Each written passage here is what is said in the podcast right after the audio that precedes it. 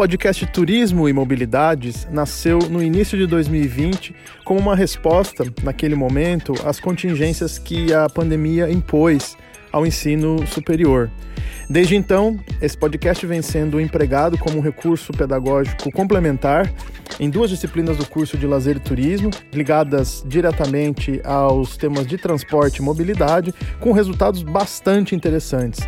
Isso porque estudantes têm a oportunidade de desenvolver novas habilidades tecnológicas, conhecer melhores caminhos para comunicar resultados dos seus trabalhos e, ao mesmo tempo, todos nós dialogamos com outros públicos, outras audiências que não sejam apenas nós mesmos.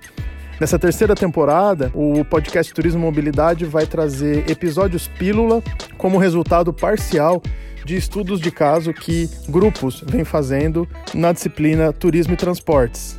Com isso, a gente segue nessa proposta de dinamizar e organizar os estudos ainda em tempos de pandemia e, portanto, no formato remoto, e ao mesmo tempo vamos nos comunicando com públicos que se interessem ou tenham algum tipo de relação com essas temáticas.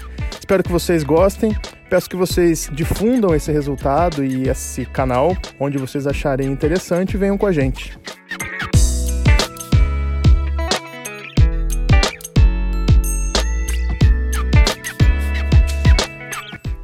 Olá, meu nome é Rômulo Duarte, sou monitor da disciplina Turismo e Transportes do Bacharelado em Lazer e Turismo e doutorando pelo Programa de Pós-Graduação em Turismo da EASH USP.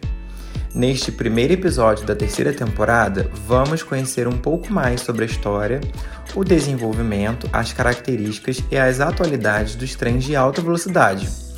Você consegue imaginar a sensação de percorrer grandes distâncias num trem de dois andares a mais de 300 km por hora? Deve ser uma experiência tanto.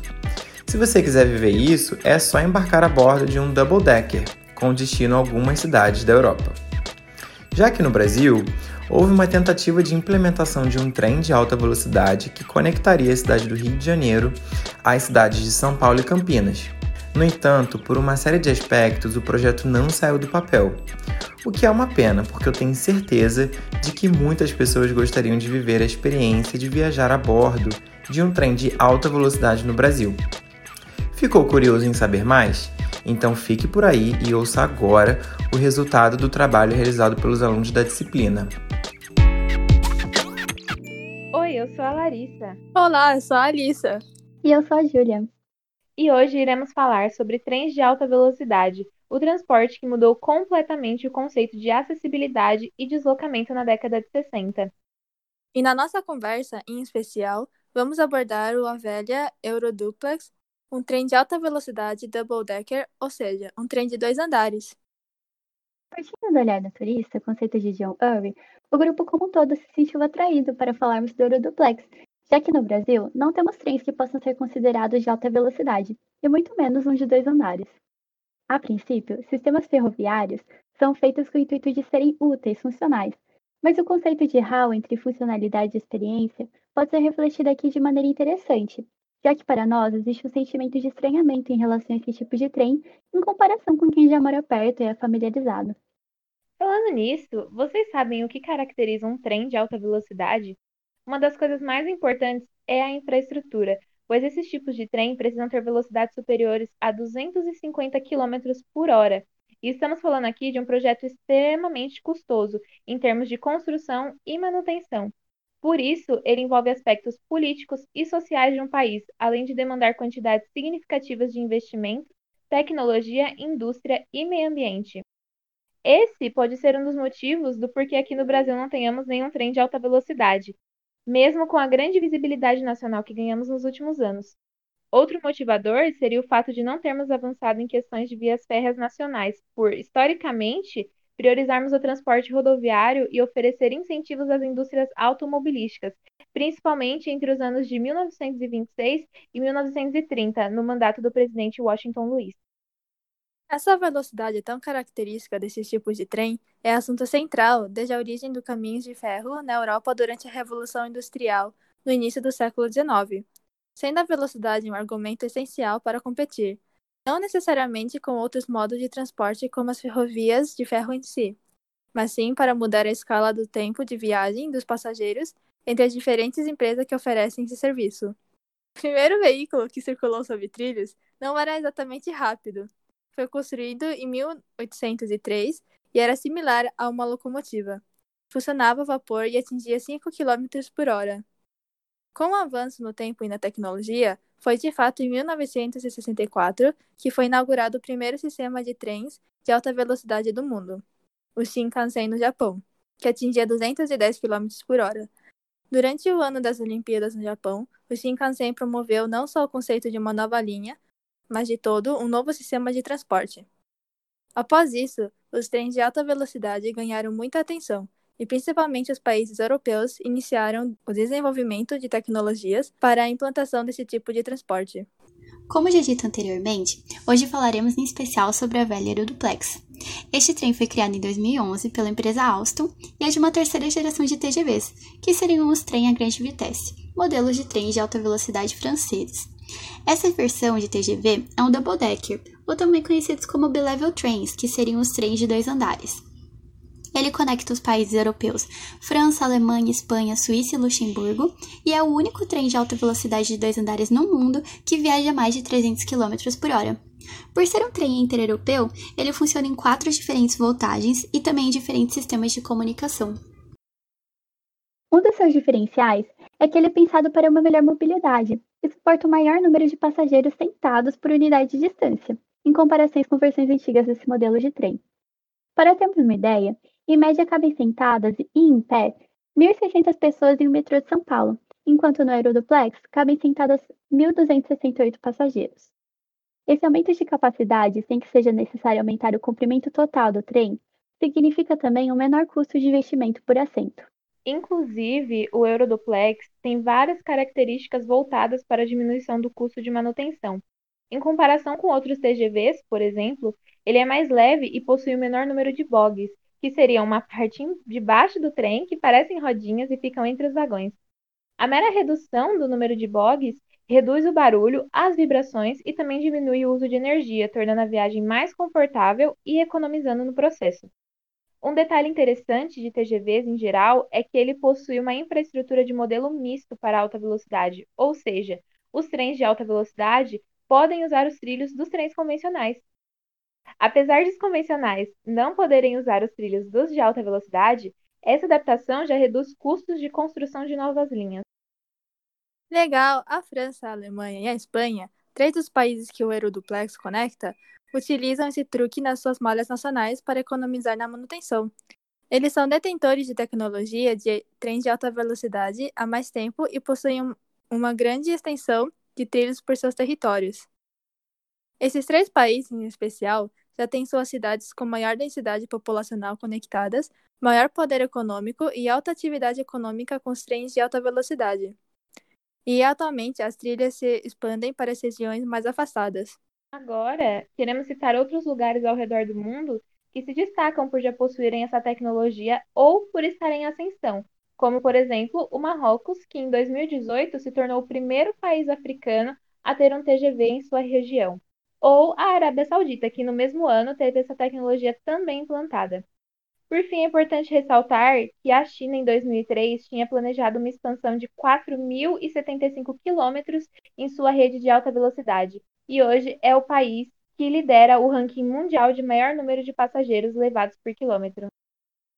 Hoje, trens de alta velocidade são frequentemente descritos como modo de transporte do futuro.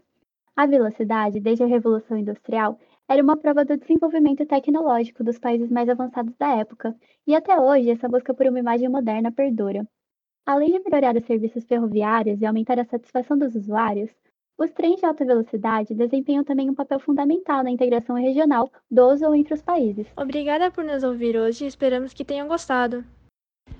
Olá, boa noite. Hoje iremos tratar do assunto dos trens de alta velocidade e a sua não implementação no Brasil, para entendermos também as suas causas, vantagens e desvantagens dessa operação. Para contextualizar melhor, vamos entender o que é o transporte de alta velocidade. A maioria dos trens de alta velocidade são desenvolvidos com motores e aerodinâmica próprios e específicos que operam em vias especiais e que contam com sistemas próprios de eletrificação. sinalização e que tem poucos trechos de aclives e declives e menos curvas nos trilhos que os trilhos até dos trens convencionais, né? As gerações mais modernas desse transporte têm um sistema que compensa a força centrífuga e faz com que não seja necessário a construção de uma via especial só para esses trens. Mas mesmo assim, com a via especial, o trem tem uma facilidade maior em atingir altas velocidades. Depois de entender o que é um TAV, agora a gente vai entender também qual é a diferença do convencional, do modelo convencional para o magnético. No convencional, a gente tem os trilhos que são feitos de soldagem contínua, permitindo uma viagem em velocidades superiores a 300 km por hora. Na maioria dos casos, eles funcionam à base de energia elétrica, com cabos de alta tensão suspensos sobre a linha. Nos magnéticos, esse trem, ele levita sob os trilhos e se move sem tocar. O trem fica a cerca de 10 milímetros de distância dos trilhos, zerando o atrito que está presente no trem convencional, e isso possibilita que o trem magnético possa chegar ainda numa, é, numa velocidade de 450 km por hora.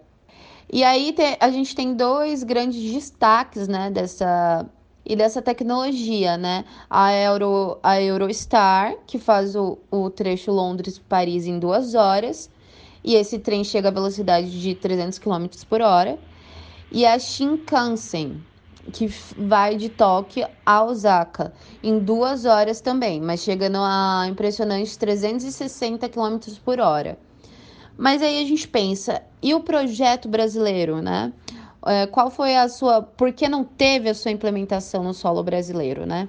E aí a gente entende um pouco da, do contexto brasileiro que é, demanda uma, um grande investimento econômico.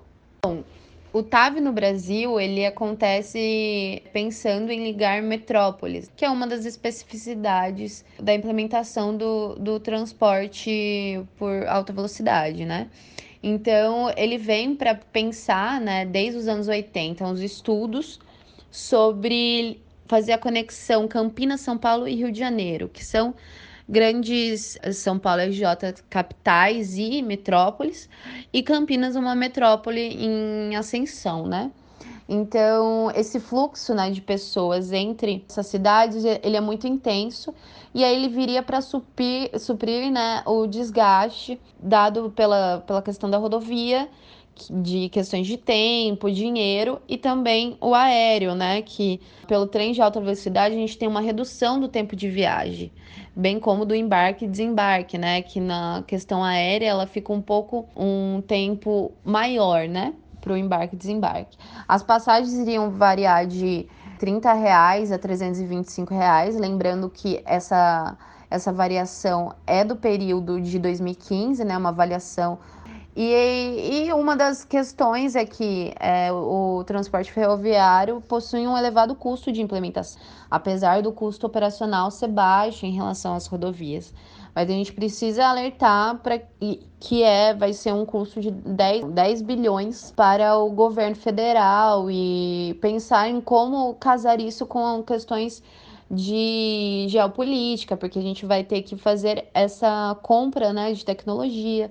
A não implementação disso certamente pela questão que é um assunto interdisciplinar e que vem né, gerando muitas desavenças quanto às vantagens e desvantagens de fazer isso em um solo brasileiro, sendo que temos outras demandas sendo necessárias no momento.